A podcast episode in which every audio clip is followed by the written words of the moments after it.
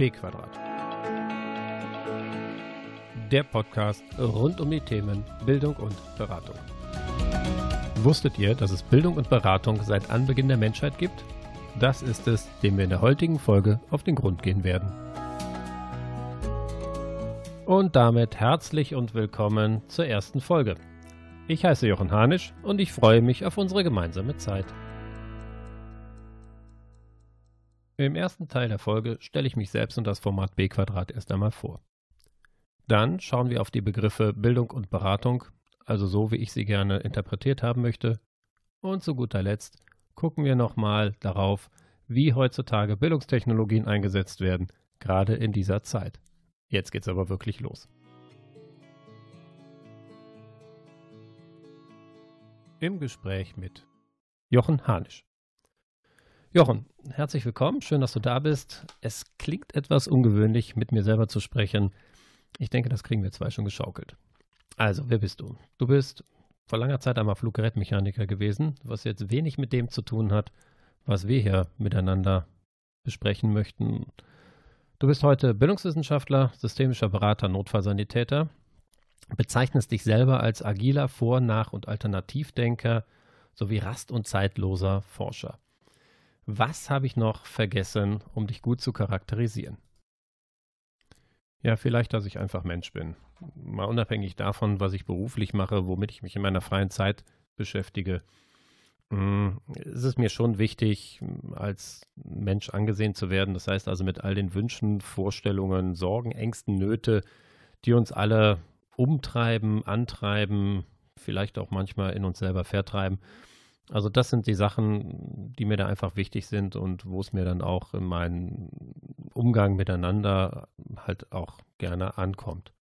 Dann weiß ich von mir selber, also von dir, dass du dich als ähm, Forscher beschreibst. Und was mich jetzt interessiert ist, was beschäftigt dich derzeit an Forschungsprojekten? Was treibt dich da so um? Drei große Themengebiete, die mich im Moment interessieren. Das eine ist die Hashtag Notsan-Umfrage. Hier geht es insbesondere darum, einmal zu untersuchen, wie werden Prüfungen erlebt und empfunden. Das mache ich am Beispiel der Notfallsanitäterprüfungen. Und ähm, hier habe ich halt festgestellt, ah, durch meine eigene Ausbildung äh, als ja, Rettungsassistent und auch als, als, als, als ja, Rettungsdienstler allgemein, dass es ähm, nicht immer übereinstimmt. Auf der einen Seite haben wir die Prüfungsmodalitäten und die Prüfungseindrücke, die wir gewinnen, und auf der anderen Seite haben wir die Ausbildung und nicht immer passt alles zusammen. Und gerade jetzt, wo, jetzt ist gut vor geraumer Zeit, 2014, haben wir eine neue Berufsausbildungsordnung und dort auch die Möglichkeit, viele ja, Rettungsassistentinnen und Rettungsassistenten zum Notfallsanitäter und zur Notfallsanitäterin zu begleiten. Und irgendwann ist mir mal aufgefallen, ah, das, das passt alles nicht ganz so zusammen. Und dann habe ich mir schon gedacht, okay, da ich ja selber Ausbilder lange Zeit gewesen bin und es auch noch tue, was, was haben wir da eigentlich gemacht? Und dann habe ich die Notsan-Umfrage ins Leben gerufen. Das heißt, wirklich Fairness ist so eine Frage. Also wie fair sind solche Prüfungen? Wie schwierig werden diese Prüfungen empfunden? Und alles das zusammen, das ähm, beschäftigt mich schon sehr. Und da geht es so um ein paar Perspektiven. Die eine Perspektive ist natürlich die der Geprüften, dann kommt die Perspektive der Prüfenden halt noch hinzu. Die Organisationsebene, sprich die Schulen, die diese Prüfungen durchführen und dann noch Erwartungen. Das heißt also, bevor wir dann überhaupt in der Prüfung reingehen, mit welchen Ideen machen wir das Geld, mit welcher Erwartung gehen wir in diese Prüfungen halt hinein.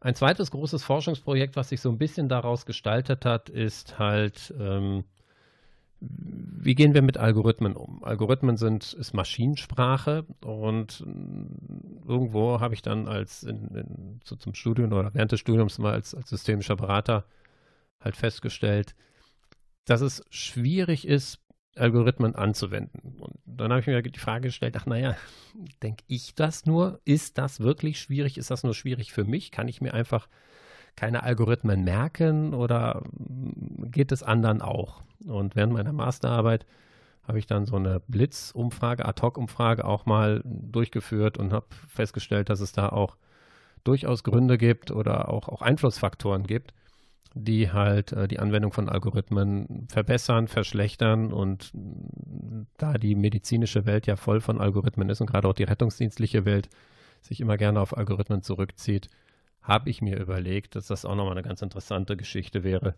dort halt dann äh, mal drauf zu schauen. Und das war so eine Art, mm, ja, Auslagerungsprodukt zu meiner Masterarbeit und ich habe mich, äh, das, ist vielleicht so die Verbindung zwischen Bildungswissenschaft und der systemischen Beratung während meiner Masterarbeit damit beschäftigt, ähm, ob es denn möglich ist, dass man systemische Interventionen, die jetzt halt ähm, ja so in, in familientherapeutischen Kontexten ihre Wirkung entfalten, ob es denn möglich wäre, diese auch in einem Rettungsdienst medizinischen Umfeld durchzuführen. Und dort insbesondere halt die Beschäftigung mit ja, so Themen wie hochverantwortungsvollen Teams, die halt algorithmenbasiert entscheiden und was könnte dann an die Stelle von Algorithmen treten und ähm, inwieweit könnten dann ja, sogenannte kritische Situationen halt bearbeitet werden. Alles das sind so die drei Bereiche, die sich schon ein bisschen miteinander verschränken. Und ich denke schon, dass es durchaus lohnenswert ist, nochmal zu jedem eigenen Bereich nochmal einen eigenen Podcast zu machen, um halt die Ideen und Gedanken dort nochmal ein Stück weit aufzudröseln. Uh, ich kann mir vorstellen, dass unsere Zuhörerinnen und Zuhörer jetzt durchaus schon ein bisschen erschlagen sind und das scheint dich auch so ein Stück weit zu charakterisieren, dass du ja auch, auch, auch deine Gedanken gerne mitteilen möchtest. Und ähm, die Frage ist einfach, wieso jetzt eigentlich ein eigener Podcast? Also es gibt bestimmt, wenn wir nachschauen, einige Podcaster, die sich mit Bildung, Schule und dergleichen beschäftigen. Und was denkst du, weshalb jetzt der neue oder dieses Podcast-Format halt äh, Bestand haben darf? Eine, wie ich finde, sehr gute Frage. Klar, ähm, ich weiß es nicht. Also ich habe den Eindruck, es trifft es noch nicht ganz. Also es gibt unterschiedliche Podcast-Formate, sehr gute, wie ich finde, Podcast-Formate, die sich im Kontext Schule befinden. Es gibt offizielle Podcast-Formate seitens der Bundesregierung zum Beispiel, was Berufsbildung anbetrifft, vom Berufsbildungsinstitut. Es gibt wirklich sehr, sehr, sehr viele, sehr, sehr, sehr gute und viel bessere Podcast-Formate, die sich mit Lernen, Lernstrategien und dergleichen halt beschäftigt. Was diesen Podcast sicherlich einzigartig macht, ist die Verschränkung zwischen systemtheoretischen Ideen, also einer, wie ich finde, doch sehr modernen Form oder Sichtweise vielmehr der Welt auf unsere Welt und halt, ähm, wie wir Bildung im Allgemeinen und dort halt ja Ausbildung im Speziellen dann halt nochmal miteinander besprechen können. Und das halt unter dem Aspekt, dass beides irgendwo zusammengehört für mich, was mich halt auch noch ein Stück weit ausmacht.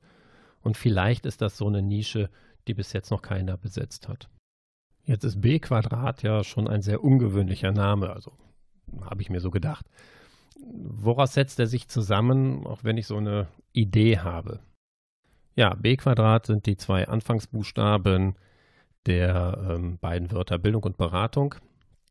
B halt ähm, oder die, die, die, die, die Potenz dort, um das Ganze nochmal ein Stück weit zu verstärken. Und ich habe mich für das B-Quadrat entschieden, weil ich ja schon technisch ausgebildet worden bin, wie du in meiner Vorstellung schon gesagt hast. Ich bin Fluggerätmechaniker und ähm, dort habe ich schon ein, ein technische, eine gute technische Ausbildung genossen und im Laufe meines Lebens mich halt in Richtung ja, Sozialwissenschaften, Humanwissenschaften entwickelt und niemals vergessen, wo ich eigentlich herkomme, nämlich aus dieser technischen Richtung.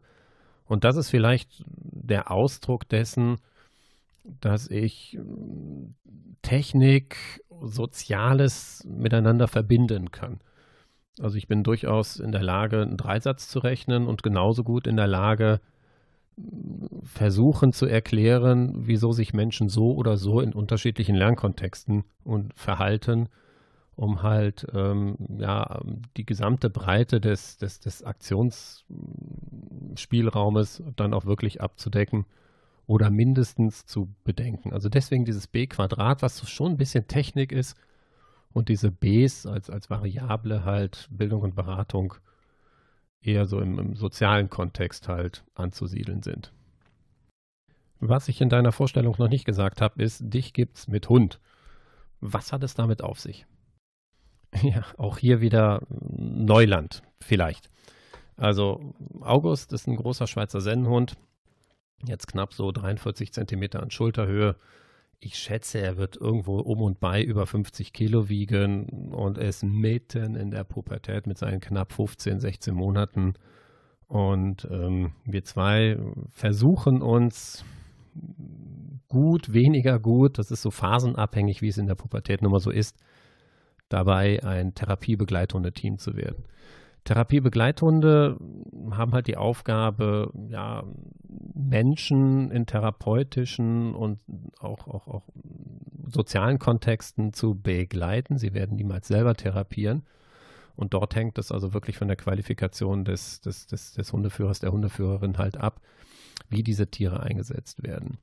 Und mein Gedanke ist es, innerhalb der systemischen Beratung, die ja einen sehr breiten Kontext einnimmt, von der individuellen Therapie auch tatsächlich bis letztendlich äh, Coaching, Supervision, Mediation fallen mir dort als Stichwörter ein, aber auch Organisationsberatung oder Personalentwicklung, alles das kann man unter dem großen Begriff der systemischen Beratung zusammenziehen. August dort mit einzusetzen. August ist so ein Katalysator. Also Tiere spiegeln uns, das ist ganz interessant. Und ob es mir gut geht oder ob es mir schlecht geht, ob ich nervös bin oder ob ich sozusagen gesettet bin, alles das kann man an meinem Hund halt auch ähm, ablesen. Und ähm, das, das, führt manchmal zu sehr peinlichen Momenten, wenn er so auftritt. Dann äh, sind die Menschen in meiner Umgebung, die mich und August schon gut kennen, schon immer ganz ähm, geneigt, ja, einfach meine Nervosität oder meine Unruhe dann auch offen auszusprechen. Und genau das ist die Wirkung, die ich mir also unter anderem von ihm wünsche. Wo die Reise dort wirklich hingeht, das weiß ich alles noch gar nicht so genau. Also diese Podcast-Folgen-Reihe wird ja sehr lange dauern. Und äh, August und ich oder August alleine wird sicherlich nochmal das eine oder andere thematisiert werden müssen um ähm, da nochmal zu reflektieren, passt das so oder passt das vielleicht nicht. Also August. Dann erstmal herzlichen Dank für dieses Gespräch. Naja, ihr könnt euch vorstellen, dass äh, Gespräche mit anderen Personen jetzt nicht ganz so einseitig ablaufen werden. Zumindest habt ihr so einen Eindruck gewonnen, wie diese, dieser Teil dieses Formates aussehen könnte. Und der ein oder andere Gesprächspartner, der, die ein oder andere Gesprächspartnerin stehen schon in den Startlöchern und ich kann euch versprechen, es sind wunderbare Menschen dabei.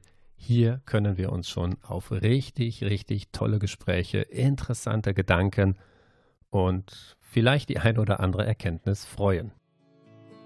Zum Thema Bildung ist ein sehr, ja, sehr umfassender Begriff und in diesem Format geht es darum, dass wir ein Thema miteinander besprechen, ein paar Gedanken dazu austauschen und in dem ersten ja, Bereich Bildung möchte ich gerne die Begriffe einmal auseinanderziehen. Da gibt es nämlich eine Menge an ja, Verständnis, Ideen und im Laufe der Zeit haben sich ganz viele Gedanken darüber gemacht, was ist Bildung eigentlich, wie setzt sie sich zusammen, was können wir damit eigentlich anfangen und vor allen Dingen, was hat das eigentlich mit uns und unserer Tätigkeit im Bereich von Lehre, Forschen, aber auch mit Erziehung von äh, kleinen Menschen, großen Menschen zu tun? Also da gibt es eine Menge, die wir da miteinander besprechen können. Zunächst einmal ist Bildung ein sehr diffuser Begriff. Diffus bedeutet in diesem Zusammenhang, fragt man verschiedene Personen, hat man verschiedene Brillen, verschiedene Perspektiven auf den Bildungsbegriff. Und mir geht es darum, euch hier einmal kurz zu erläutern, was ist halt das Grundverständnis von Bildung. Im Wandel der Zeit allerdings gibt es da sehr viele unterschiedliche Bedeutungsgebungen. Also wenn wir uns mal anschauen, die historische Pädagogik lässt sich so in ungefähr vier Bereiche einteilen. Ein Teil ist die sogenannte Vor- und Frühgeschichte. Da geht es also wirklich darum, ähm, wie hat so in Steinzeit, äh, ja, Steinzeit-Zeiten sozusagen Bildung stattgefunden. Menschen haben ja auch dort was gelernt und haben dort Wissen weitergegeben. Wenn wir das modern beschreiben möchten, dann haben sie auch dort Kompetenzen halt erworben. Damit beschäftigt sich dann halt die historische Pädagogik im Bereich der frühen Vorgeschichte. Dann Erziehung in der Antike, ein sehr großer Themenbereich auch. Viele unserer Ideen von wie findet Lernen statt, wie findet Gemeinschaft statt, in welcher Form wird Gemeinschaft halt geprägt, kommen aus der Antike. Viele Namen kommen daher. Platon als einer der großen ja, Philosophen dieser Welt äh, aus dem Bereich der Antike hat sicherlich einen großen Bildungsbegriff auch geprägt. Aber auch Sokrates zum Beispiel ist heute noch in der Lehre vorhanden, das sogenannte sokratische Gespräch mit Schülerinnen, Schülern, Auszubildenden und Teilnehmern. Das sind halt äh, einfach Methoden, die halt noch aus der Antike überliefert sind. In der Neuzeit, da kümmern wir uns halt wirklich darum, welches Bildungsverständnis haben wir heutzutage. Das heißt also, von bildungstechnologischen Errungenschaften umworben oder umgeben. Wie setzen wir sie halt gewinnbringend ein? Und dazwischen, zwischen Antike und der Neuzeit, liegt sozusagen das Mittelalter. Und das ist insofern ganz interessant und spannend, wie ich finde, als dass da sehr viele Grundmanifeste unserer heutigen Bildungsideen und auch Bildungsgeschehen halt gelegt wurden. Also kleiner Ausblick oder kleine Idee davon, dass die ersten institutionalisierten Schulen wirklich halt, also die sich jetzt in unserem modernen Bildungssystem widerspiegeln, Sekundarstufe 1 und 2 zum Beispiel, die kommen ähm, halt aus den Klosterschulen. Und ähm, die Ideen, die dort halt verfolgt wurden, finden sich teilweise heute noch nicht mehr so stark. Sicherlich äh, etwas modernisiert und auch sicherlich der Zeit nochmal angemessen.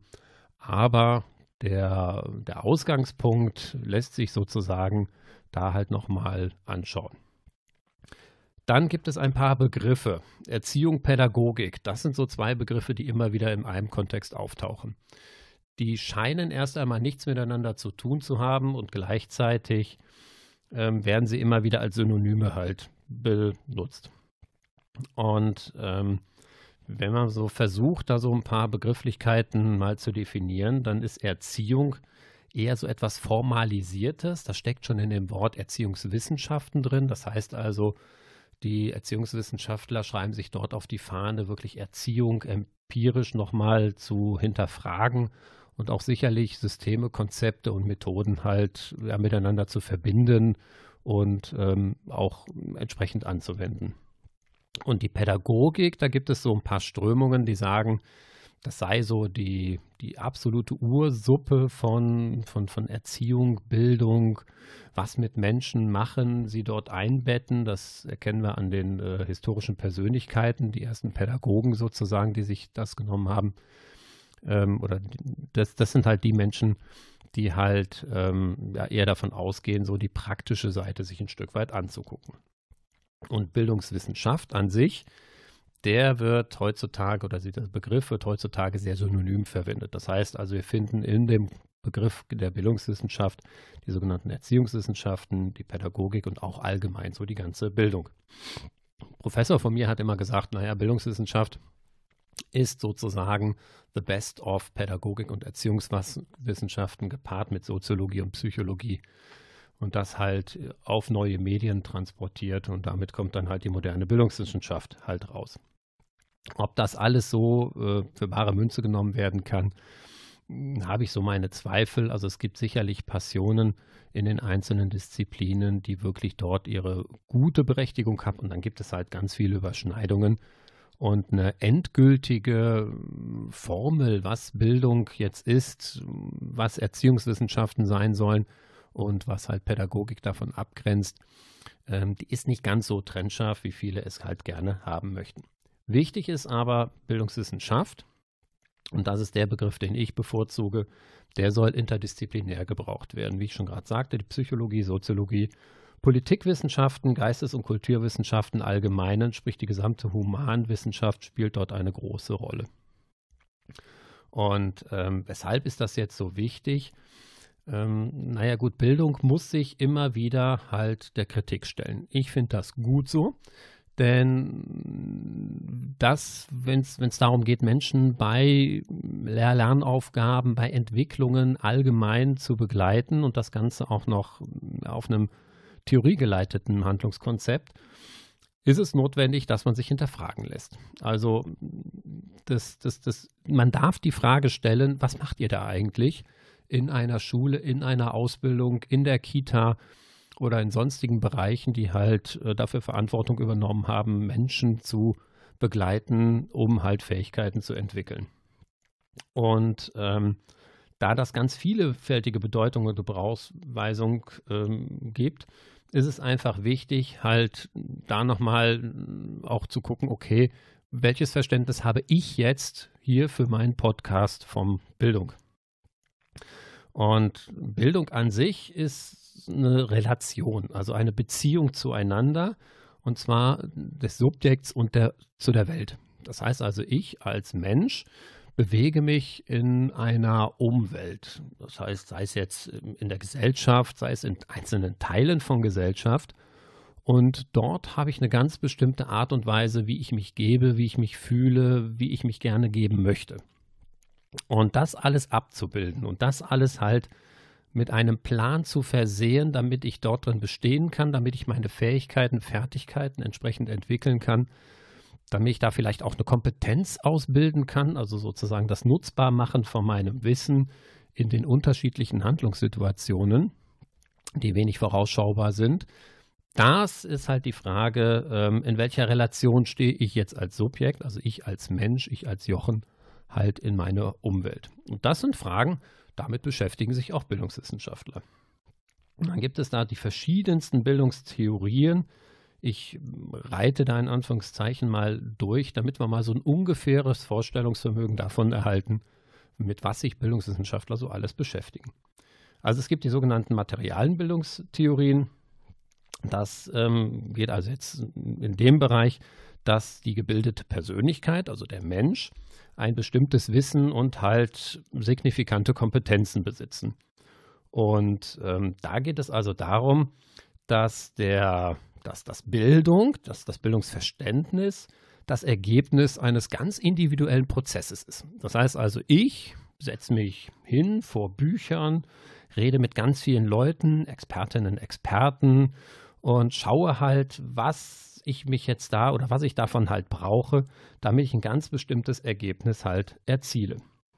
Wichtig ist allerdings dieser Prozess und auch die Materialien, die ich dazu nutze. Die sind immer wieder halt vom Kontext abhängig, von der Situation abhängig und letztendlich auch aus der historischen Eingliederung. Deswegen ist es so wichtig, dass wir uns darüber verständigen, über welchen Bildungsbegriff, über welches Bildungsverständnis reden wir denn, weil es kontextabhängig ist. Das heißt also, ich kann nicht behaupten, dass ich hier jetzt die Wahrheit spreche, wobei es sicherlich nochmal zu diskutieren ist, was ist Wahrheit eigentlich, sondern es geht also darum, dass wir das immer wieder in einen historischen Kontext halt einordnen. Ähm, die materiale Bildungstheorie gilt inzwischen als gescheitert, ist trotzdem noch sehr präsent. Das ist also immer wieder so ganz interessant, dass viele uralte Bildungstheorien wirklich noch sehr präsent sind und auch immer wieder hervorgeholt werden, wenn es darum geht zu argumentieren. Dann gibt es formale und funktionale Bildungstheorien. Das ist ähm, eine Idee, dass also diese, diese Bildungsinhalte gar nicht so sehr eindeutig festgelegt werden können. Das heißt also, ich versuche hier jetzt in unserem Podcast zu beschreiben, welche Fähigkeiten und Kompetenzen jetzt jemand besitzen muss, um sich halt bilden zu können. Ausbilden zu können, könnte man auch sagen. Und ähm, da geht es wirklich darum, halt zu gucken, okay, ähm, wir werden die Fähigkeiten halt festlegen. Der Mensch muss als Beispiel halt äh, schreiben können und wir können auch Kompetenzen festlegen, also eine Kompetenzbeschreibung dahinterlegen. Also der Mensch ist in der Lage, folgende Dinge zu tun und dann A, B, C, D, E und das und das und das noch. Und so kann man dann halt gucken, wie kommen wir jetzt dazu, dass wir Fähigkeiten und Kompetenzen ausbilden. Wenn euch das bekannt vorkommt, dann ist das auch so, denn viele unserer Bildungsideen und Bildungsideale ähm, ja, fußen in der Tat auf formale und funktionale Bildungstheorien. Ein anderer Ansatz ist die sogenannte kategorale Bildung. Und jetzt wird die Sache ganz ähm, spannend, wie ich finde. Wolfgang Klafki hat die halt ähm, ja, formuliert. Und da geht es darum, diese Relation, die ich gerade angesprochen hatte, nämlich das Subjekt und die, die Welt, die Umwelt, die spätere, ähm, die gehen ja eine, eine, eine Beziehung miteinander ein. Und wenn ich mir jetzt vorstelle, ich als Subjekt, also ich als Jochen, trete jetzt in eine Umwelt rein, dann werde ich sie ja auch in dem Augenblick, wo ich Handlungen vollführe, verändern. Also zum Beispiel, es geht darum, um die Ausbildung für mich als Pädagoge oder als, als Sprecher, wo ich auch gerade ähm, darüber nachdenke, dass das sicherlich eine kluge Idee ist, das mal in Angriff zu nehmen. Und in dem Augenblick, wo ich mich dieser Ausbildung stelle und ein paar Kompetenzen dazu erwerbe, ein bisschen mehr Wissen erwerbe, verändert sich auch meine Umwelt. Das heißt also, dass ich sozusagen auf meine Umwelt einwirke. Und umgekehrt verändert sich Umwelt, verändert sich dann halt der Jochen. Und das ist der sogenannte Dualismus. Und ähm, da geht es dann um zwei Bereiche. Das eine ist materiell, also an Bildungsinhalten orientierte äh, Ideen und formelle Bildungsinhalte, das heißt also so Fähigkeiten und Kompetenzen. Und ähm, diesen Dualismus, den versucht man in der sogenannten kategoralen Bildung von Wolfgang Klafki ein Stück weit zu überbrücken. Da gibt es also keine zwei getrennten Kategorien, sondern ähm, etwas Gemeinsames. Und Kategorien sind ja, das werden viele von euch wissen, nur so künstliche ähm, ja, Cluster, künstliche Schubladen, die wir uns irgendwann mal an bestimmten Merkmalen halt ja ausgedacht haben. Ähm, jetzt wird es ein bisschen philosophisch. Es gibt auch bildungsphilosophische Ansätze. Und jetzt ähm, ist es halt so der Gedanke, ach na ja, so Bildung an sich ist ein sehr individueller Prozess. Also ich als Jochen bin irgendwann mal geboren und äh, aufgewachsen sicherlich. Und da habe ich äh, sehr viel selber mit beigetragen, beziehungsweise meine Eltern haben da sehr viel beigetragen, die Schule, zu der ich gegangen bin, die Kita auch und das Studium und meine Ausbildungen, die ich äh, erworben habe im Laufe der Zeit, aber auch ganz informelle Sachen.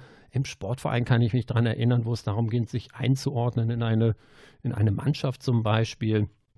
Und das alles ist halt ein sogenannter kontinuierlicher Entfaltungs- bzw. Entwicklungsprozess. Und aus diesem Entfaltungs- und Entwicklungsprozess geht dann das sogenannte, äh, die sogenannte Identität halt hervor. Das heißt also, ich habe eine ganz bestimmte Identität, weil ich mich so und so entwickelt habe und das war ganz individuell.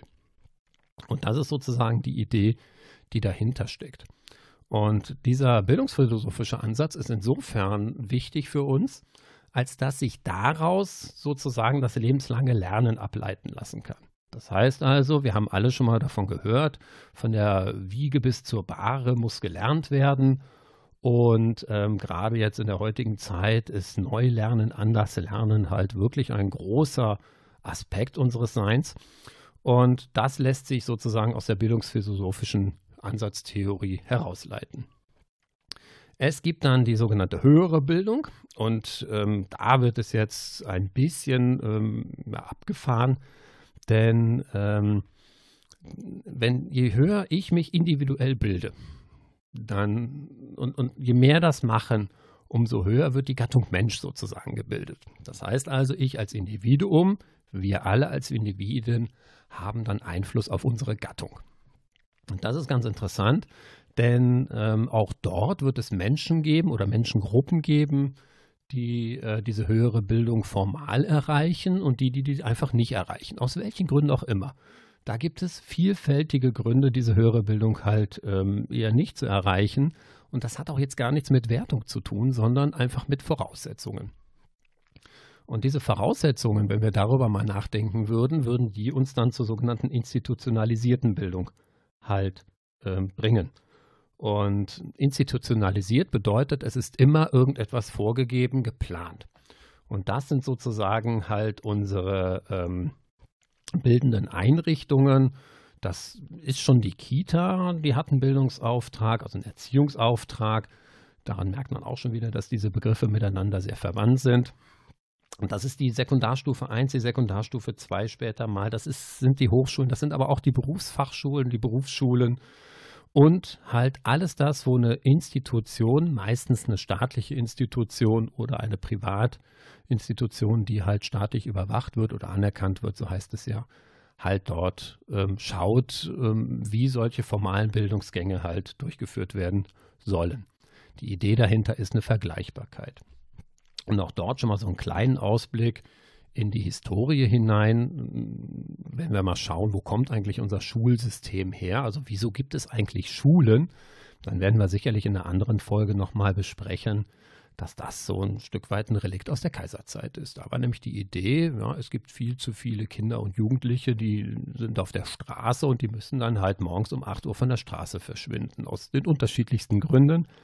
Und ähm, da das Kaiserreich sehr restriktiv und sehr hierarchisch gebildet war, ist dort sozusagen unser Schulsystem angelegt. Pädagogik dann nochmal ist die Theorie Erziehung und Bildung. Auch das ist letztendlich ähm, halt wieder mal so eine Synonymgeschichte. Und es gibt da so ein paar Grundfragen, mit denen sich Pädagogen, Erziehungswissenschaftler und auch Bildungswissenschaftler halt beschäftigen und natürlich auch die Bildungswissenschaftlerinnen. Und ähm, eine der, der Grundfragen ist halt so Ursprungsfragen. Seit wann gibt es eigentlich Pädagogik? Hm, also kann man davon reden, dass Dinosaurier, als es noch keine Menschen gab, eine Art von Pädagogik hatten? Oder unsere vorentwickelten nächsten Verwandten, haben sie ein pädagogisches System? Das sind mal so Fragen, die mal zu klären werden. Und ähm, die nächste Frage, die den Ursprung betrifft, wie, wie, hat sie sich eigentlich selber mal gesehen? Das heißt, hat sie sich als, als das Nonplusultra gesehen oder als sehr dogmatisch oder war das eher so etwas Fluides, mh, hm, wo halt die Menschen sozusagen mitgerissen wurden? Oder wie ist sie auch von anderen Seiten beurteilt worden? Also aus den sogenannten Bezugswissenschaften, der Psychologie, der Soziologie. Oder wie ist sie denn überhaupt von den Naturwissenschaften einmal angesehen worden? Und vor allen Dingen dann noch, welche Ziele haben wir uns eigentlich als bildende Personen oder als diejenigen, die sich mit dem Bildungsbegriff beschäftigen, gesetzt? Auch da gibt es überall Antworten drauf. Und mir geht es im Moment wirklich mal darum, so diesen Bildungsbegriff einmal zu skizzieren. Dann gibt es die Frage nach Themen und Gegenständen. Das heißt also, wovon reden wir eigentlich, wenn wir von Bildung, von, wenn wir von lebenslangen Lernen reden? Worum geht es mir eigentlich, wenn ich in meinem Blog schreibe, Bildungstechnologien sind ausverkauft? Und ich habe gerade so die Idee oder den Gedanken oder den Eindruck, oh, jeder, der jetzt auf was sich hält, der, der, der, der, der karrt jetzt, ich weiß nicht, welche bildungstechnologischen Errungenschaften ran und was mir da ein Stück weit halt fehlt, ist halt der gezielte Einsatz. Das heißt also, es gibt ja überall die, die, die, die, die Verwendung von Medien, also als Transporteure als, als Vehikel von Informationen oder von dem, was ich gerne mitteilen möchte. Und ähm, da habe ich manchmal den Eindruck, da müssen wir nochmal drüber reden, ob das alles halt so ist, wie wir das dann auch gut und verständlich ausdrücken können. Dann ähm, ist halt die Frage, hm, welche Theorien stecken eigentlich dahinter? Dann, ähm, wer hat, wer ist eigentlich beteiligt? Also aus welchen Zeiten, welche Personen hatten eigentlich welche Absichten dahinter? Und wie hängen sie zusammen? Also wer hat wen beeinflusst? Und das führt uns dann zu den sogenannten Methoden. Das heißt also, Pädagogen fragen sich auch oder Bildungswissenschaftler fragen sich auch, naja, mit welchen Methoden gehen wir eigentlich um? Es gibt die Methode von empirischen Forschungen und auch die haben Lücken und die haben gute Ergebnisse und die haben eher wenig hilfreiche Ergebnisse. Und da ist es wirklich nochmal immens wichtig, das zu hinterfragen und auch viele Menschen miteinander ja in einen Kontakt zu treten und zu sagen, ah, wir ringen um die Interpretation. Wie wollen wir das eigentlich verstehen? Denn das hat unmittelbar Einfluss auf die Menschen, die wir beim Bilden begleiten. Und deswegen finde ich das so wichtig, dass man sich darüber austauscht und mal überlegt, okay, wie kriegen wir das Ganze eigentlich jetzt überein? Und es geht dann auch um den Aufbau von Pädagogik, von Bildungswissenschaften. Wie ist sie systematisiert halt entsprechend einzugrenzen? Das führt uns zur, ähm, zur, zur, zur, zur Wissenschaftlichkeit und selbstverständlich ist Pädagogik eine Wissenschaft. Also Wissenschaft ist ja dadurch charakterisiert, dass man Methoden halt offenlegt, dass man ähm, Forschungsmethoden nutzt, die allgemein anerkannt sind und auch sich die Ergebnisse dann mal spiegelt und äh, auch mal von vielen Menschen drüber schauen lässt und da mal so eine Einschätzung gewinnt. Aber es gibt auch eine ganz systematische Begründung für Bildung, für Pädagogen und auch für Erziehungswissenschaftler. Es gibt ganz klar eine gesellschaftliche Begründung. Also stellen wir uns mal vor, wir hätten in unserer Gesellschaft, hier in Deutschland oder wo ihr mich auch gerade auch hört, keinerlei formalisierte Bildung. Also jeder würde das lernen, was er in seinem unmittelbaren Umfeld also bekommt oder würde so gebildet werden, wie er halt in seinem Umfeld geprägt würde. Was wäre das für eine Welt? Also das ist sicherlich auch nochmal eine spannende Frage für einen eigenen Podcast. Wie sähe das eigentlich dann auch? Es gibt eine ökonomische Facette von Bildung.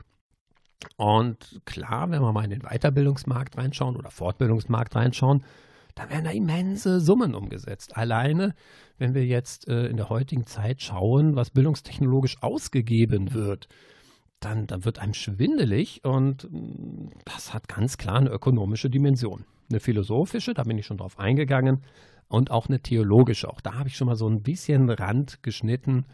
Na klar, ist, ist unser Bildungssystem halt theologisch geprägt. Und weil einfach damals die Zeit so war, wie sie war, sehr, ähm, sehr, sehr, sehr Kirchen äh, äh, dominiert. Ähm, und auch da bitte jetzt keinerlei Wertung reinlegen. Also ob das gut oder schlecht war, das können wir gar nicht beurteilen oder nur sehr schwer beurteilen aus unserer heutigen Zeit. Fakt ist, die Kirchenbibliotheken waren die ersten ähm, wirklich Vervielfältigungsstätten für Schriftwerke. Also das, das, müssen wir uns mal vorstellen. Also was da alles geleistet wurde. Und ähm, daraus äh, ging dann also auch Gutes und Schlechtes hervor. Und es geht nur um eine Begründung, wieso eigentlich eine Bildungswissenschaft. Es gibt eine ethische Begründung, wie ich finde. Denn ähm, hilfreich sei der Mensch edel und gut. Das ist ja so eine Maxime, die ja sehr häufig auch von, äh, von, von, von, von Menschen zitiert wird. Und natürlich ähm, hängt es damit zusammen oder ist es äh, wichtig, darüber nachzudenken, wie ethisch darf Bildung eigentlich sein? Also darf ich beispielsweise äh, Quälen erlauben? Also einfach mal gedacht, also was wäre das für eine Welt, in der ähm, in der Schule gelernt wird, wie man vernünftig mobbt. Ich kann mir vorstellen, der ein oder andere oder die eine oder andere zuckt jetzt so ein bisschen zusammen und denkt sich, jetzt wird es schwierig. Und genau da ist die ethische Frage, es wird dann schwierig. Eine anthropologische, das heißt also eine sehr ursprüngliche Form von Bildung, das heißt also, wie sich Menschen sozusagen natürlich, naturalistisch halt entwickeln. Aber auch eine politökonomische, das heißt also alles das, was mit Politik zu tun hat, mit der Bildung von Gesellschaft, spielt dort eine entsprechende Rolle. Und ähm, es gibt auch eine historische Begründung, wie Bildung verstanden werden kann. Und es geht ja darum, dass wir vieles von dem, was wir denken, was total neu ist, schon mal gedacht wurde. Also die Menschen damals haben ja auch gelebt und haben ja auch große Errungenschaften halt äh, hervorgebracht. Nehmen wir einfach die Pyramiden von Gizeh zum Beispiel. Also ich finde das sehr beeindruckend und ich könnte das nicht. Ich wüsste nicht, wie sowas geht, müsste mir das anlesen und damit wäre ich in der Lage, sicherlich mit einem guten Team dann auch eine Pyramide nochmal nachzubauen. Und ähm, die, die, die, die, die, die Ausbildung von diesen Kräften und, und, von diesen Menschen, die dort halt äh, gearbeitet haben, hat ja auch stattgefunden. Und vielleicht haben die total kluge Ideen gehabt. Äh, wir wissen noch nichts davon. Und das ist sehr schade, denn es hat ja funktioniert. Also offensichtlich, Pyramiden stehen noch. Die haben ein paar tausend Jahre überlebt. Und die Frage ist, ähm, wie sehr überlebt halt unsere Errungenschaften, ob sie auch so lange überleben. Da bin ich mir nicht so sicher und darum geht es da. Und es geht um Bewusstmachen. Das heißt also, es gibt klassische Bildungstheorien. Es gibt klassische Menschen, die wirklich auch kluge Gedanken gehabt haben. Und da geht es einfach darum, sich das einfach nochmal bewusst zu machen, zu überlegen, okay, wie könnten die das denn gemeint haben? Und was hat das mit mir heute zu tun? Also Klafki habe ich ja gerade schon gesagt, mit seiner Idee der, der kategoralen Bildung. Und äh, vielleicht ist das ja ein kluger Ansatz für heute Probleme, die wir halt irgendwo im Distance Learning beispielsweise haben. Könnte man ja mal drüber nachdenken. Dann ähm, müssen wir uns auch rechtfertigen. Also ja klar, ich finde, Pädagogen, Erziehungswissenschaftler, Bildungswissenschaftler, Rinnen müssen sich für das, was sie tun, rechtfertigen, weil sie mit dem Wertvollsten umgehen, was ich denke, was wir haben, nämlich einmal unsere kleinen Menschen, das ist unsere Zukunft, und gleichzeitig mit alten Menschen, das ist sozusagen unsere Vergangenheit. Und ich finde, eine Gesellschaft zeigt sich da drin, wie sie mit Zukunft und Vergangenheit entsprechend umgehen. Und ja, wenn ich etwas bilde, wenn ich etwas ausbilde, dann muss ich mich dafür rechtfertigen. Jetzt ist Rechtfertigen immer so, ich gehe in eine Defensivhaltung und deswegen würde ich das an der Stelle gerne ein Stück weit nochmal revidieren. Ich muss es mindestens auf einer guten Theorie erklären können, was ich dort tue. Und Bildung darf von der Zufall abhängig sein, das ist es, also da brauchen wir uns mal nichts vormachen. Aber ich muss durchaus in der Lage sein zu erläutern, was, welche Ideen, welche erwünschte Wirkung ich jetzt halt da erreichen möchte. Ähm, es ist dann noch wichtig, dass wir das mit entsprechenden Methoden machen. Ja, das heißt also, es gibt empirische Methoden, es gibt experimentelle äh, Methoden und das ist halt immer die Wahl dessen, was ich sozusagen dort untersuchen möchte. Und ihr merkt schon, es gibt unendlich viele Bereiche, ähm, wo Bildung eine Rolle spielt, in der Schulpädagogik, in der Erwachsenenbildung, in der Berufspädagogik oder Sonderpädagogik. Und überall dort findet Pädagogik halt statt. Und wer jetzt ein bisschen verwirrt ist, das kann ich gut nachvollziehen, war ich auch, als ich mich auf den Weg gemacht habe. Wenn wir abschließend überlegen, was ist Bildung, dann ist Bildung als kleinster gemeinsamer Nenner die Begleitung von Menschen bei Lern-Lernaufgaben. Und wenn wir das klug tun, glaube ich, kriegen wir eine veränderte Gesellschaft. Und auch die Kategorien von schlecht oder gut würde ich an der Stelle gerne mal ein Stück weit aufbrechen, denn es ist erst immer in der Retrospektive möglich zu sagen, das war gut, das war schlecht. Und Bildungswissenschaftler, Pädagogen und Erziehungswissenschaftler sind Synonyme miteinander. Sie haben sehr große Schnittmengen und dann nochmal einzelne kleine ja, Teilbereiche, die sie für sich requirieren. Und es geht letztendlich um die Begleitung von Menschen bei Lern- und Lehraufgaben. So viel zum Thema Bildung. Das zweite Thema, womit wir uns beschäftigen in diesem Podcast, ist das Thema Beratung. Der Podcast heißt Bildung und Beratung. Und wir wollen halt beide Begriffe an dieser Stelle mal ein Stück weit besprechen und mal überlegen, welche Ideen stecken jetzt hinter dem Beratungsbegriff. Und Beratung wird auch wie Bildung sehr diffus benutzt.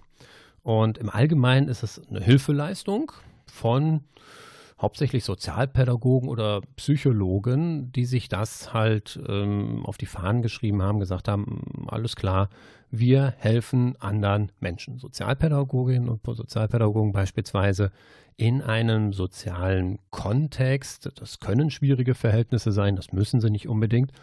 Und da geht es also darum, Menschen aus bestimmten Situationen, aus bestimmten Umwelten halt herauszuholen. Also jeder kennt das von euch ähm, oder hat es zumindest sicherlich schon mal gehört, dass also ähm, schwierige Familienverhältnisse durch Unterstützung halt verbessert werden können. Dann Psychologen und Psychologinnen, die haben sich also auf die Fahnen geschrieben, eher so das, das, das Menschliche halt zu begleiten, also so Fragestellungen wie Angststörungen beispielsweise oder aber halt wirklich Verbesserungspotenziale. Das sind alles so Themenbereiche, die die Beratungsleistung halt abdecken können. Und ähm, schwierig ist die Unterscheidung zwischen Beratung und Therapie. Und selbstverständlich gibt es dort einen Unterschied. Aber die Übergänge sind da recht fließend. Therapie ist immer dort, also es gibt auch die sogenannte äh, Therapie oder systemische Therapie. Und äh, Therapie ist immer dort angezeigt, wo es wirklich um Krankheitswert geht. Und Krankheitswert ist ein sehr ähm, ja, bewusst und auch sehr individuelles Erleben und Empfinden. Und genau da hört dann, zumindest für mein Verständnis, der Beratungskontext auf. Das heißt also, wenn jemand mit Befürchtungen, um es wirklich mal ein Beispiel transparent zu machen, äh, in eine Beratung kommt und sagt, hm, ich fürchte mich vor der nächsten Prüfung und weiß jetzt gar nicht, wie ich mit diesem Leistungsdruck umgehen soll, dann ist so die erste Frage, die ähm, ich halt kläre, inwiefern das wirklich einen Krankheitswert hat. Krankheitswert im Sinne von wirklich Veränderungen im Arbeitsalltag, im Lebensalltag, aber auch ähm, nachher Manifestation an körperlichen Symptomen. Und da setzt dann sozusagen die Therapie halt entsprechend an weil es wirklich um die Beseitigung von Kranken geht. Das ist auch im Gesetz so festgelegt, also das Psychotherapeutengesetz, das ist ja da sehr eindeutig und ähm, daran sollte sich Beratung auch halt ent oder orientieren. Und Beratung ist dann nochmal halt eine entsprechende ähm, ja, Disziplin von vielen ja eher technisch oder organisationsberatenden Menschen, ähm, die sich halt dort äh, auf den Weg machen, um halt mit ihrer Fachexpertise sozusagen anderen Menschen oder anderen Organisationen halt hilfreich zur Seite zu stehen. Also zum Beispiel, ich habe ein Problem in meiner Personalstruktur. Ich finde nicht das richtige Personal, was immer auch richtig in diesem Zusammenhang bedeutet. Und dann kann man also hingehen und kann sozusagen das, das obere Management beraten im Sinne von, ja, dann achte bitte auf diese charakterliche Eigenschaften und dann achtest du bitte mal auf diese materiellen Eigenschaften. Also wie gehen Sie mit Materialien um und welches Geschick bringen Sie mit? Und dann wird das schon werden. Also das sind dann halt diese Fragen. In der IT-Branche zum Beispiel, die ja zuletzt sehr geboomt hat, wo Beratung äh, auch Fuß gefasst hat, ist es dann, okay, du brauchst dieses und dieses System, damit du halt die und die Leistung entsprechend ähm, halt hinbekommen kannst. Das kennen wir alle, wenn wir einkaufen gehen, nicht ganz so genau wissen, was wir haben möchten und dann werden wir halt beraten. Da geht es um Vor- und Nachteile von den Produkten und wir können dann nachher wählen, okay, ich nehme dann das Produkt A gegenüber das Produkt B, das ist dann meistens teurer oder weniger teuer. Und dann haben wir so ganz individuelle Vorstellungen davon, für, welche, für welchen Weg wir uns entscheiden. Und so ungefähr kann man sich dann auch die Beratung dort halt vorstellen. Wichtig ist allerdings, dass ähm, im Fokus von Beratung ähm, halt wirklich Prävention halt steht. Das heißt also, um nicht etwas eintreten zu lassen, wird interveniert mit ganz bestimmten Methoden. Und das unterscheidet dann halt auch die, die Beratung von der Therapie. Denn es wird auch die Perspektive vertreten, dass es halt sogenannte Entwicklungsberatung gibt oder Anpassungsberatung. Und ähm, das hat in den meisten Fällen was mit Rollenverständnis zu tun. Also, ich als Berater habe eine ganz bestimmte Rolle. Das heißt also, ähm, ich kann mich in die Lösung meiner Klientinnen und Klienten ähm, einmischen, in Anführungszeichen, und kann ihnen die Lösung vorgeben. Als systemischer Berater stelle ich mir dann die Frage, naja, wie nachhaltig wird das eigentlich sein, wenn ich eine Lösung vorgebe? Also Menschen, die, die sich vor die Frage stellen, soll ich den oder den Job annehmen oder soll ich den Job überhaupt wechseln? Und ich sage, ja, tu das, das ähm, gibt mehr Geld. Mm, und das gibt dann auch mehr Geld. Also insofern habe ich auch sicherlich recht gut beraten. Vielleicht fühlen sie sich aber dann unwohl. Und naja, Geld ist auch nicht alles, das wissen wir auch, ist eine Menge, aber noch lange nicht alles. Und darum geht es dann also, dass, dass wir Rollen halt nochmal ein bisschen halt definieren und mal gucken, okay, welche Rollen möchten wir denn dort halt entsprechend ähm, ja, wahrnehmen. Und da gibt es die unterschiedlichsten und spezifischsten Kontexte, die wir halt durchführen können. Als Beispiele jetzt einfach nur, ähm, also es geht um, um, um Erziehung, Bildung, über Schule, Beruf bis letztendlich zu Familienberatung, Eheberatung gibt es äh, sehr, sehr häufig, auch Sexualberatung. Und ähm, die meisten werden von ja, wirklich auch theoriegeleitet durchgeführt. Also das ist jetzt nichts, ähm, was, was, was ja, keine Ahnung, was, was einfach so entstanden ist aus dem Nichts oder sowas, sondern die Beratungskontexte, die sind inzwischen solide erforscht. Also da gibt es noch sicherlich das ein oder andere Forschungsfeld oder viele Forschungsfelder, da darf man gerne nochmal genauer hingucken. Und gleichzeitig ist beispielsweise die Familienberatung sehr, sehr gut erforscht. Also die wissen ganz genau, die Menschen, die da arbeiten, was hat Erfolg, was hat eigentlich weniger Erfolg was könnte man in welchem Kontext halt an Interventionen durchführen, damit ich die und die erwünschte Wirkung erreiche. Also die sind da schon sehr, sehr gut unterwegs. Da sind andere Beratungskontexte, die Lehr-Lernberatung beispielsweise, haben da sicherlich noch ein Stück weit Aufholbedarf. Und in den meisten Fällen speisen wir uns sozusagen aus den Theorien der Psychoanalyse oder der Verhaltens- und ähm, ja, humanistischen Beratungsideen oder diese Theorien, die wir dort halt finden. Ganz neu ist die sogenannte Systemtheorie und ähm, von Luhmann kommt die und baut halt auf zwei, drei äh, weitere Theorien auf. Und dort geht es also darum, dass wir eine sogenannte um System-Umwelt-Unterscheidung durchführen. Das wird auch nochmal ein eigener Podcast. Und ähm, wenn wir diesen eher theoretisch abstrakten Bereich mal verlassen und mal hinschauen, wie sieht es eigentlich aus, wenn wir nochmal den Mensch in den Mittelpunkt stellen, den wir beraten möchten, dann geht es um eine sogenannte Potenzialentfaltung. Das heißt also, jeder Mensch hat die Möglichkeit, sich in bestimmten Umwelten zu entfalten. Und das ist das sogenannte Potenzial, sodass wir halt ähm, gucken, wie kriegen wir es hin, dass das unter oder dass das Möglichkeiten gibt, dass Menschen das gut machen können. Ähm, dann taucht immer wieder in diesem Kontext der Begriff Coaching auf. Und auch da findet ganz viel Synonym statt. Also ja, es ist nicht ganz so als Synonym zu verstehen, ähm, Coaching speziell ist so ein, ein, ein personenzentrierter Prozess, der auch Beratungselemente hat und gleichzeitig Betreuungselemente hat. Und meistens geht es wirklich in einem beruflichen Umfeld. Und jetzt wird die Sache interessant. Es kann aber auch privates Coaching geben. Und daran merken wir schon, dass sich diese Begrifflichkeiten sicherlich noch mal ein bisschen was halt schärfen müssen.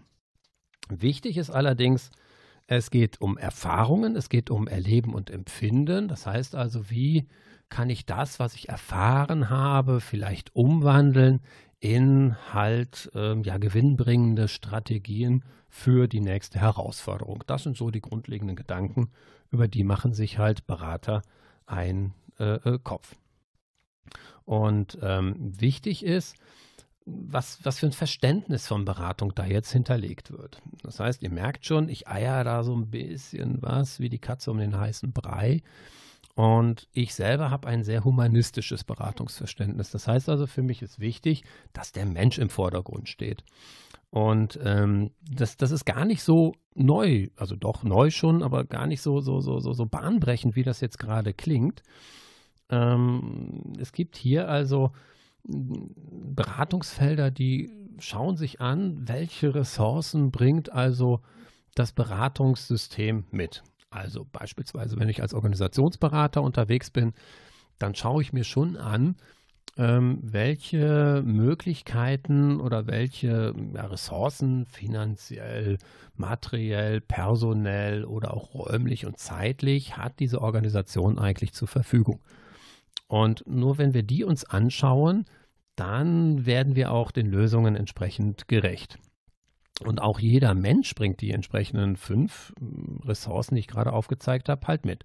Das heißt also, ein Mensch bringt eine Arbeitszeit mit, ein Mensch bringt ein entsprechendes äh, finanzielles Volumen mit, wo, wo er da halt tätig werden möchte und dergleichen mehr. Und das alles spielt eine Rolle in dem Bereich der humanistischen ähm, Ideen. Also da geht es wirklich darum, den Menschen in den Vordergrund zu stellen. Und so ist es dann auch bei Beratungsleistungen im Lehr-Lernkontext beispielsweise, wenn es darum geht, Prüfungen vorzubereiten oder bei Prüfungs- ähm, ja, bei, bei, bei, eher schlecht empfundenen Prüfungen nochmal ähm, tätig zu werden, wo es mir dann darum geht, dass, dass, dass der Mensch an sich eine für sich gute Lösung halt findet. Und das ist eine sehr alte Tradition, denn Pädagogik, soziale Arbeit sowie psychisch-soziale Berufe sind schon sehr alt. Also die sind älter als Technik. Das ist, mm, das, das, das ist eine Sache, also die sind, denke ich, so alt wie Menschen sind. Da hat es schon immer irgendwo Lehre gegeben, da hat es schon immer psychosoziale Konflikte gegeben und da hat es auch immer irgendeinen einen sozialen Kontext gegeben, wo Menschen versucht haben, halt gut miteinander ja, zurechtzukommen. Und ähm, ich hätte, wenn wir da mal nochmal genauer reinschauen, finden wir auch Beratungsanlässe in der Antike oder in der Früh- und Urgeschichte, wie wir das ja auch bei einem Bildungskontext halt haben. Also insofern ist der Unterschied zwischen Bildung und Beratung, dass das Ausbilden von Fähigkeiten, Fertigkeiten, Kompetenzen für eine neue Herausforderung und die Beratung die ergänzt das Ganze, wie ich finde, oder untermauert das oder reflektiert das Ganze nochmal, sodass wir also uns den ganzen Menschen nochmal angucken können. Wichtig ist, die Rolle, die der Berater, die Beraterin spielt, sollte eine prozessorientierte sein. Das heißt also weniger, ich habe jetzt deine Lösung, ich sage dir, wie die Welt funktioniert, sondern ich begleite dich jetzt bei deiner Lösungsfindung. Das ist insofern ganz interessant, als dass ich mir dann wirklich Gedanken mache oder der Berater, die Beraterin sich darüber Gedanken macht, welcher Schritt wäre jetzt hilfreich für den nächsten und wie könnte das Ergebnis nachhaltig dann ähm, optimiert werden. Und weniger sozusagen in die Ressourcen der Klienten eingreifen, denn ich weiß ja gar nicht, was da alles zur Verfügung steht, ich weiß allerdings, dass wir innerhalb einer bestimmten Zeit vielleicht nur eine ganz bestimmte Frage bearbeiten können, wenn überhaupt. Und dann ist das wichtig, dass ich das Ganze halt transparent mache. Das heißt also, es geht darum, dass ich Anliegen halt ein Stück weit kläre, sodass wir dann halt die Schritt für Schritt sozusagen in einem Beratungsprozess halt bearbeiten können. Und da gibt es dann die entsprechenden ähm, Schritte, das heißt also ähm, Klären von Anliegen, was ist überhaupt ein Anliegen oder mit was kommst du zu mir. Wir können Orientierung geben, aber auch Entscheidungsprozesse unterstützen. Und das immer fokussiert auf Wirksamkeit und Nachhaltigkeit. Es ist, glaube ich, klar, dass das wenigen Menschen damit geholfen ist, dass sie zwar eine tolle Lösung generiert haben, die aber gar nicht umgesetzt werden kann, weil sie morgen schon wieder veraltet ist. Und das nochmal zu reflektieren, das ist auch eine Aufgabe von Beraterinnen und Berater. Und da spielen selbstverständlich die System-Umweltbedingungen, das heißt ganz genau die Umweltbedingungen, eine ganz, ganz große Rolle, denn je nachdem, in welchem sozialen Kontext, in welchem Arbeitskontext, in welchem finanziellen Kontext mein Klient, meine Klientin sich bewegt, gibt es unterschiedliche Lösungen. Und das muss einfach mit bedacht werden, damit wir da halt auch zu einer guten und nachhaltigen Lösung kommen. Und es gibt da auch die flankierenden Disziplinen, das sind die der Pädagogik, der Psychologie und Soziologie. Und selbstverständlich findet auch das Selbstverständnis dieser pädagogischen, psychologischen und soziologischen Ideen äh, und auch die, deren Konzepte eine breite Anwendung, weil es Menschen sind, mit denen halt gearbeitet wird. Und jetzt habt ihr schon mal einen Überblick, was verstehe ich unter dem Bildungsbegriff, was verstehe ich unter einem Beratungsbegriff. Und beides zusammen wird halt Gegenstand dieses Podcasts, dieser Podcast-Serie sein.